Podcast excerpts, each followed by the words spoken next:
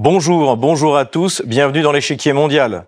Depuis son élection en décembre 2021, le chancelier allemand Olaf Scholz impose une politique écologique très contraignante sur fond de confrontation avec la Russie. Quelle est la situation politico-économique de l'Allemagne deux ans après son accession au pouvoir? C'est ce que nous allons voir dans cette émission.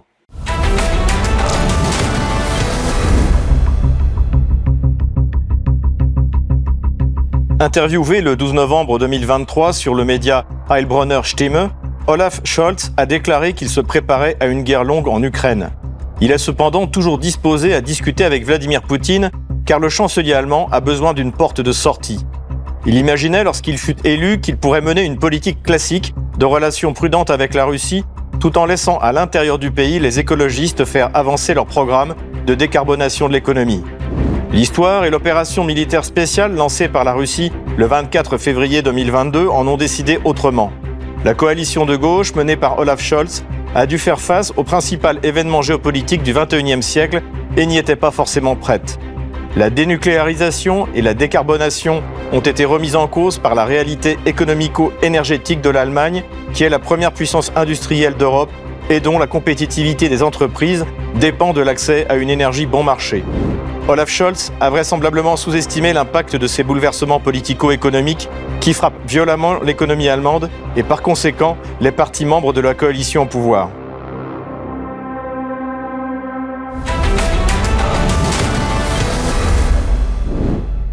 La coalition de gauche arrivée au pouvoir en Allemagne en 2021 avait un programme écologique radical. Les Verts ont obtenu la fermeture des dernières centrales nucléaires allemandes en avril dernier. L'Allemagne ferme ses derniers réacteurs nucléaires. Le samedi 15 avril 2023, l'Allemagne a fermé ses trois derniers réacteurs nucléaires qui représentaient encore 6% de la production électrique en 2022. Un aboutissement de la politique antinucléaire du gouvernement à contre-courant de la lutte contre le changement climatique. La fermeture de ces trois unités représenterait des émissions supplémentaires de CO2 de l'ordre de 30 millions de tonnes par an par rapport à un scénario où elles auraient été conservées.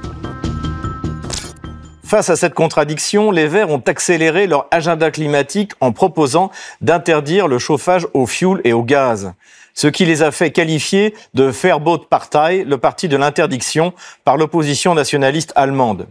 Le chauffage des particuliers n'est pas la seule activité énergétique concernée par ce programme écologique à la fois ambitieux et coercitif. Sans nucléaire et gaz russe, l'industrie allemande, le moteur économique de l'Europe, fait ses bagages pour l'autre rive de l'Atlantique. Avis de tempête sur l'industrie allemande. Attirées par les coûts de l'énergie et des subventions généreuses, certaines entreprises allemandes délaissent leur territoire au profit de l'Amérique du Nord. Déclin inexorable ou simple effet d'aubaine La question inquiète outre-Rhin alors que le pays est entré en récession au premier trimestre 2023. Icône de l'industrie allemande, le chimiste BASF ferme son site historique en Rhénanie. Une décision que le patron de BASF, Martin Bruder-Müller, a justifiée par l'explosion des coûts de l'énergie. Pour le seul site de Ludwigshafen, les surcoûts pour le gaz naturel se sont élevés à 1,4 milliard d'euros en 2022. Le remplacement du gaz russe bon marché par le gaz de schiste liquéfié nord-américain a de facto des conséquences dévastatrices sur les économies encore industrialisées d'Europe. C'est une aubaine pour les États-Unis pour se réindustrialiser grâce à leur programme de subvention des industries vertes. Le plan américain de 370 milliards de dollars de subventions et crédits d'impôt dans le domaine des véhicules électriques et des énergies renouvelables l'Inflation Reduction Act vient capter la localisation d'une partie des investissements des sociétés allemandes. Le constructeur automobile Volkswagen pourrait ainsi bénéficier de subsides de 1,29 milliard de dollars et d'un crédit d'impôt pouvant atteindre 180 millions de dollars pour la construction d'une usine de voitures électriques Scoot en Caroline du Sud. L'économie allemande entre dans une séquence difficile et la désindustrialisation se profile à l'horizon sans que la coalition social-démocrate vers libéraux semble en prendre réellement conscience. Sur la scène internationale, le chancelier s'est aligné systématiquement sur la politique de Washington, que ce soit en Ukraine ou plus récemment dans le cas du conflit israélo-palestinien, où il a adopté sur la chaîne allemande Stimme TV une position plus radicale que celle du président Emmanuel Macron en s'opposant à un cessez-le-feu. Je le trouve juste, car au final, cela signifie qu'Israël devra permettre au Hamas de se rétablir et d'entamer la fabrication de nouvelles roquettes avec lesquelles ils pourront bombarder de nouveau Israël. Cela n'est pas acceptable. D'où la formule que nous avons tous, formule qui vient d'être réalisée et qu'Israël a acceptée, à savoir des pauses. Mais c'est dans le conflit en Ukraine que la coalition social-démocrate s'est le plus impliquée. L'Allemagne est l'un des principaux contributeurs au soutien à Kiev, ayant fourni quelques 22 milliards d'euros à l'Ukraine sous forme d'aide humanitaire, financière et militaire. Début novembre, le ministre allemand de la Défense, Boris Pistorius, a annoncé un doublement de l'aide sur la chaîne allemande ARD. Nous devons soutenir l'Ukraine aussi longtemps que cela durera par toutes les armes que nous pouvons nous permettre afin d'obtenir les meilleures conditions de départ possibles pour une négociation ou une trêve. Et dans ce cas, elle retrouvera ses territoires. Oui, nous le devons. L'aide pour 2024 va donc passer des 4 milliards d'euros prévus à 8 milliards. La livraison des missiles de croisière Taurus, d'une portée de 500 km, n'est cependant toujours pas d'actualité car Berlin s'inquiète de leur utilisation contre le territoire russe des frontières d'avant 2013. Quant aux avions de chasse, la flotte allemande n'est pas concernée car elle ne possède pas de F-16. Au grand dam du complexe militaro-industriel, l'image que le monde entier a retenue de l'aide militaire allemande à l'Ukraine est celle de ces carcasses calcinées qui se sont répandues dans tous les médias dès le début de l'offensive kievienne en juin 2023. Et voilà Un de ces léopards vanté des Fritz. Il y en a même deux exemplaires. Ça, c'est un Bradley. Ça ne fait pas tellement peur, dites donc, ce matériel 2. Gloire à la Russie. La victoire sera à nous. L'aide militaire allemande, déjà fournie, a eu des répercussions alarmantes sur les stocks de l'OTAN, car les prix à l'achat ont augmenté significativement. En cause, la forte demande et le coût de l'énergie. L'Ukraine reçoit de Rheinmetall des obus de 155 mm trois fois plus chers. Il est révolu le temps où un simple projectile de 155 mm vous coûtait entre 1000 et 1500 dollars. Aujourd'hui, le prix a été multiplié. D'après des informations récentes, Rheinmetall, le mastodonte de la défense allemande, a rendu public la réception d'un autre contrat du gouvernement allemand. D'ici 2022, le chiffre d'environ 62 000 munitions de ce type est apparu. Selon le contrat de 2019, ce produit innovant coûte à la Bundeswehr 3400 euros pièce. Cette situation économique défavorable et l'échec de la politique de soutien à Kiev a favorisé en Allemagne, à droite et à gauche de l'échiquier politique, la montée de partis dont la ligne est unique en Europe de l'Ouest. Ceux-là entendent bien faire basculer la donne lors des prochaines élections. Contrairement à la France, l'Allemagne possède deux mouvements politiques d'importance qui, s'ils ont condamné l'opération spéciale russe, sont opposés aux sanctions et aux livraisons d'armes à l'Ukraine. Situation unique en Europe, les deux partis concernés viennent de la droite nationaliste et de la gauche radicale populaire. La droite nationaliste est celle de l'alternative sur Deutschland, l'AFD qui présente aux élections européennes une liste menée par Maximilien Krah. Ce dernier a imposé son agenda national conservateur et il dresse un constat réaliste de la nouvelle donne économique mondiale. On est au tournant des époques. Voilà ce qui se passe. Après trois siècles au minimum, la domination occidentale sur le reste du monde est arrivée à sa fin. Ce ne sont plus seulement l'Europe et les États-Unis qui décident seuls de ce qui se passe, mais c'est aussi, comme on le nomme, le Sud global qui les rejoint. Aujourd'hui déjà, ce Sud global dépasse l'Occident en termes de puissance économique et de nombre de populations. Le programme de Maximilien Kra est clairement anti-globaliste, s'opposant ouvertement aux politiques migratoires, LGBT et à la politique étrangère jugée belliciste, menée par la Commission européenne et le chancelier Olaf Scholz. Quant à l'invasion des millions d'Africains et d'autres personnes qui nous sont culturellement étrangers, soit on défend ensemble notre forteresse qu'est l'Europe, soit on coule. Pour ce faire, avons-nous besoin de Bruxelles, ce monstre bureaucratique? Cela va sans dire que non. À l'intérieur, il nous faut autant de liberté, autant d'autonomie que possible. À l'extérieur, autant d'unité et de coordination que nécessaire. Si l'Union européenne d'aujourd'hui continue de scander climat, genre, migration et guerre, avec la nouvelle Europe, répondons bien-être, famille, peuple et paix. Tout en condamnant l'opération militaire spéciale, l'Alternative für Deutschland a depuis le début refusé non seulement les livraisons d'armes à l'Ukraine, mais également l'application de sanctions contre la Russie. Maximilien Krah a désigné clairement la main de Washington derrière la destruction du gazoduc Nord Stream et a appelé à le remettre en état. Si un gouvernement présidé par l'AFD décidait de reconstruire Nord Stream, quel pays ferait tout son possible pour l'empêcher? La Russie, la Chine, l'Inde, l'Iran? Non, les États-Unis.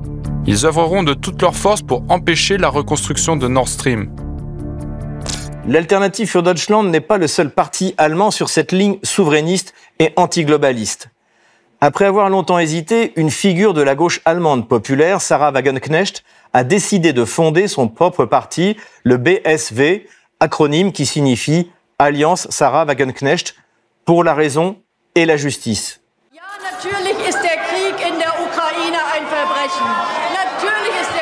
Oui, bien sûr, la guerre en Ukraine est un crime.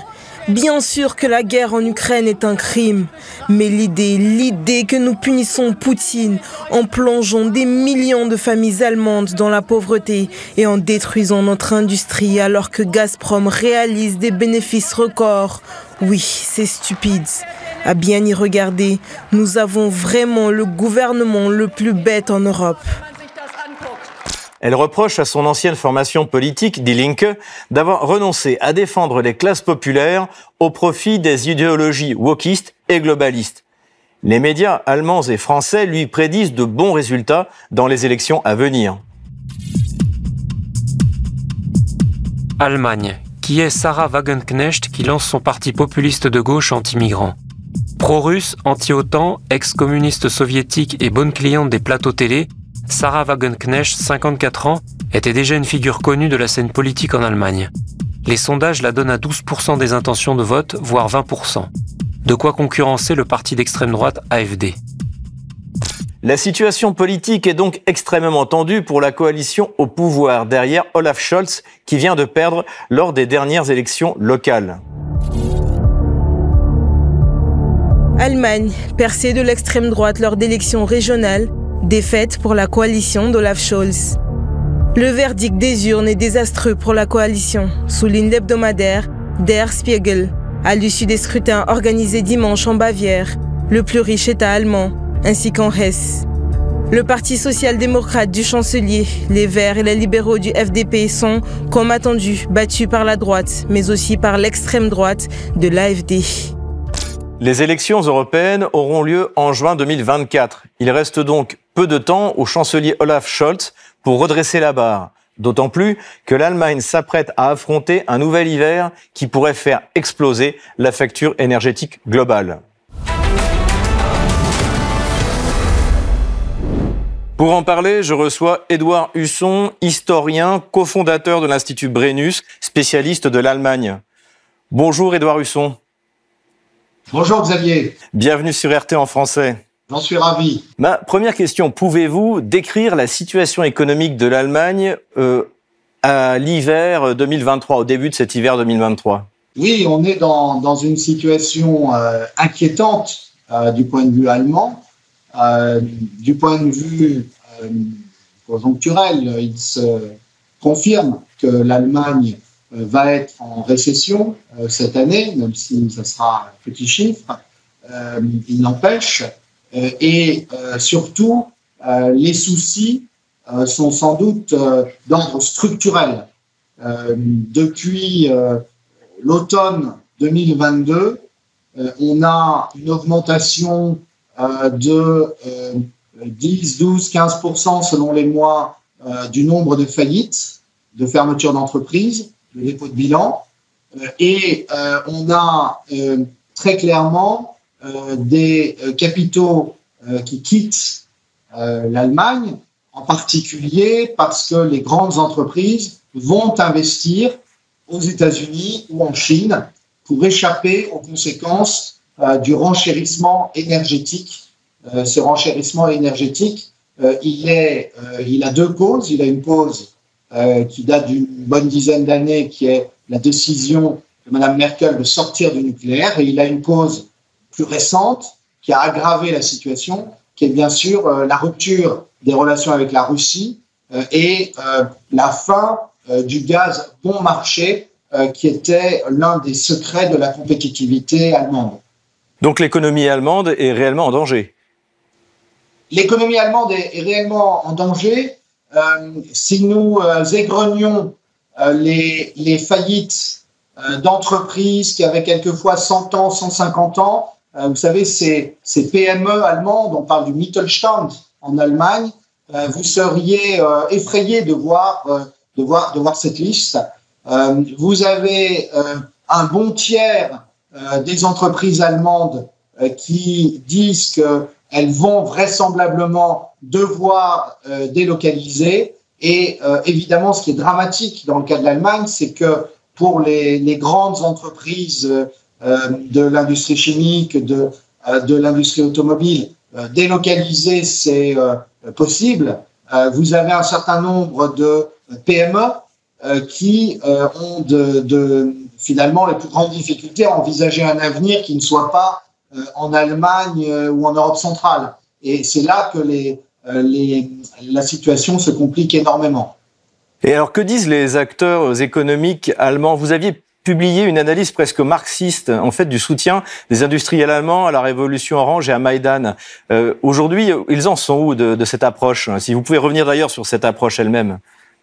Oui, alors on, avait un, système euh, qui était euh, très bien rodé, qui avait été mis en place euh, pendant les années Schröder et qui voulait que l'on fasse fabriquer les composantes dans des pays à bas salaire, voire à très bas salaire, et que l'assemblage se fasse en Allemagne avec la plus grande production de, valeur ajoutée, la possibilité de mettre euh, une étiquette Made in Germany euh, qui euh, permettait l'exportation de cette qualité allemande si réputée dans le monde.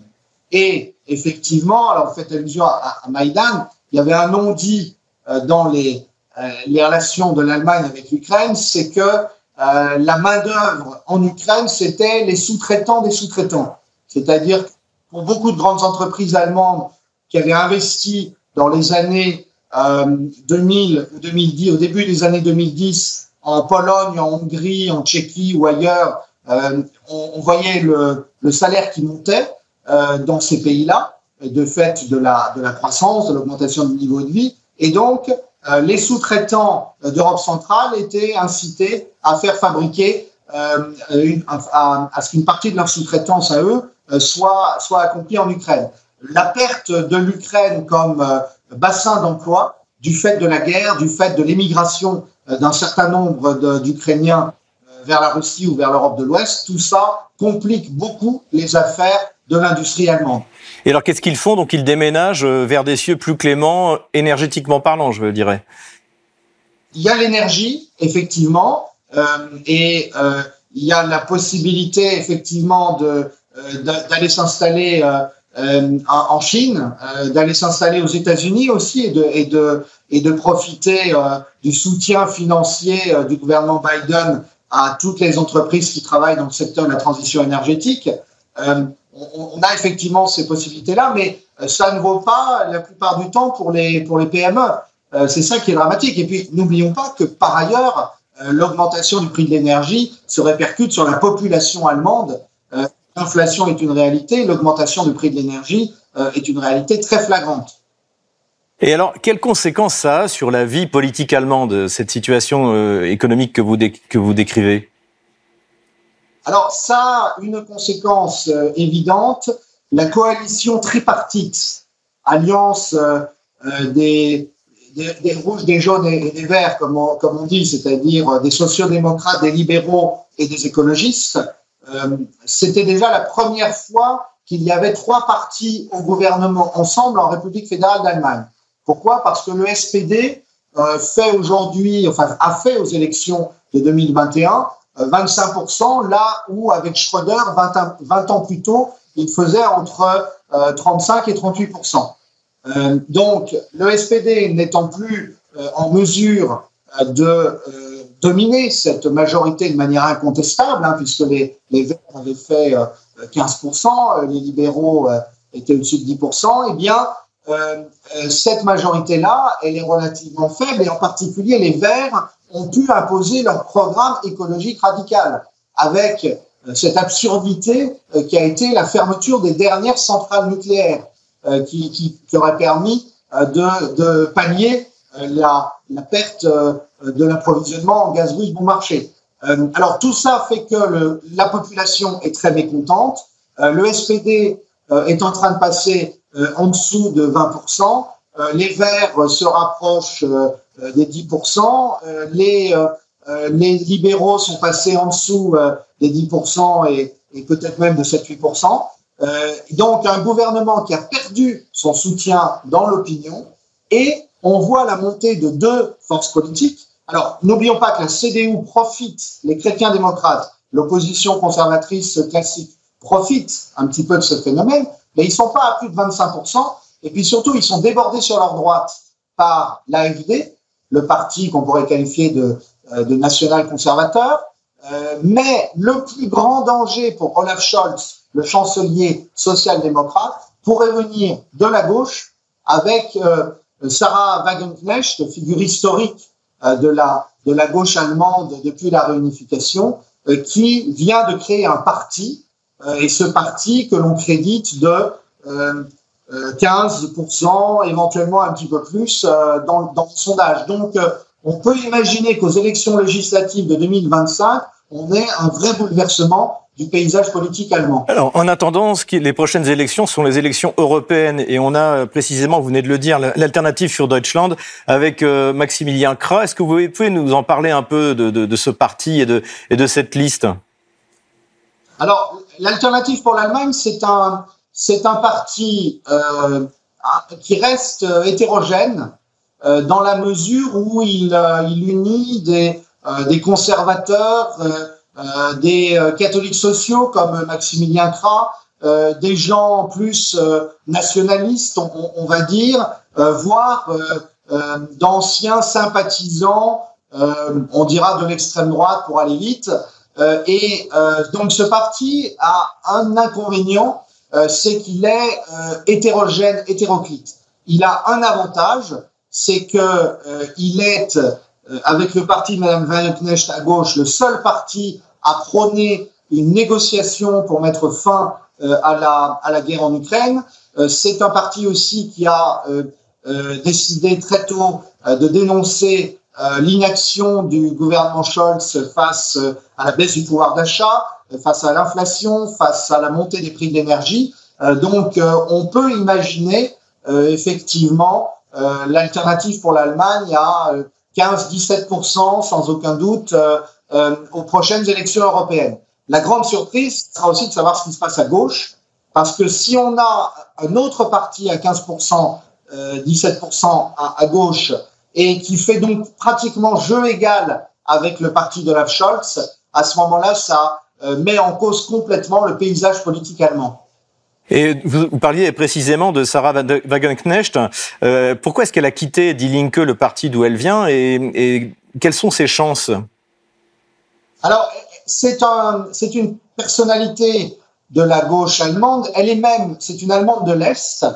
Euh, et euh, elle s'était même payé le luxe d'entrer euh, au SED, le Parti communiste est-allemand, d'avant la réunification, à quelques mois de la chute du mur. Mais elle était de cette jeune génération qui pensait qu'il était possible de, réformer la, RDA de l'intérieur. après ça, elle est restée fidèle à des convictions qu'on qualifiera de, de social-démocrates pour, aller vite, euh, elle, a été une des fondatrices euh, historiques de cette force qu'on appelle Die Linke, la gauche, euh, qui est un parti qui aujourd'hui est très, est très divisé parce qu'il y a le vieux fond historique socialiste ou social-démocrate, et puis il y a toute une toute une frange bobo, on dirait, plus préoccupée d'écologie et, et, des, des, problèmes de, de circulation dans les, dans les grandes métropoles. Et, et, et donc, euh, Madame Wagenknecht euh, a quitté le parti il y a quelques semaines après avoir euh, en vain essayé de, de, de, faire valoir son point de vue selon lequel on ne retrouverait l'électorat allemand et l'électorat de gauche que dans la mesure où on parlerait de pouvoir d'achat, de création d'emplois, éventuellement de protectionnisme économique et de limite de l'immigration, de manière à intégrer les étrangers qui sont là euh, et euh, de ce point de vue, Madame Wagenknecht se présente comme la seule alternative de gauche à l'AFD, euh, qui à droite un parti très critique de la, de la, de la politique d'immigration d'Angela Merkel et de ses successeurs. Merci Edouard Husson. Merci Xavier, à, à, très bientôt. Je rappelle que vous êtes historien, cofondateur de l'Institut Brennus et spécialiste de l'Allemagne.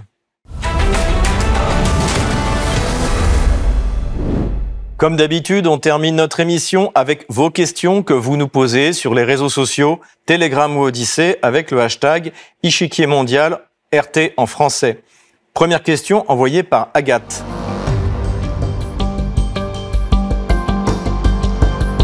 En quoi la stratégie de l'Union européenne diffère de celle de l'Allemagne? L'arrivée d'Ursula von der Leyen, ancien ministre de la Défense et figure du Parti chrétien-démocrate, n'a pas pour autant été une bonne opération pour l'Allemagne. La Commission européenne qu'elle préside a totalement aligné ses positions sur Washington. L'aide militaire accordée à l'Ukraine a saigné à blanc l'armée allemande, tandis que les sanctions contre la Russie, notamment dans le domaine énergétique, ont laminé la compétitivité de l'industrie allemande et contraint certains fleurons de cette industrie à émigrer en Amérique du Nord. Merci beaucoup de nous avoir suivis. Rendez-vous la semaine prochaine pour un nouveau numéro de l'échiquier mondial. À bientôt sur RT en français.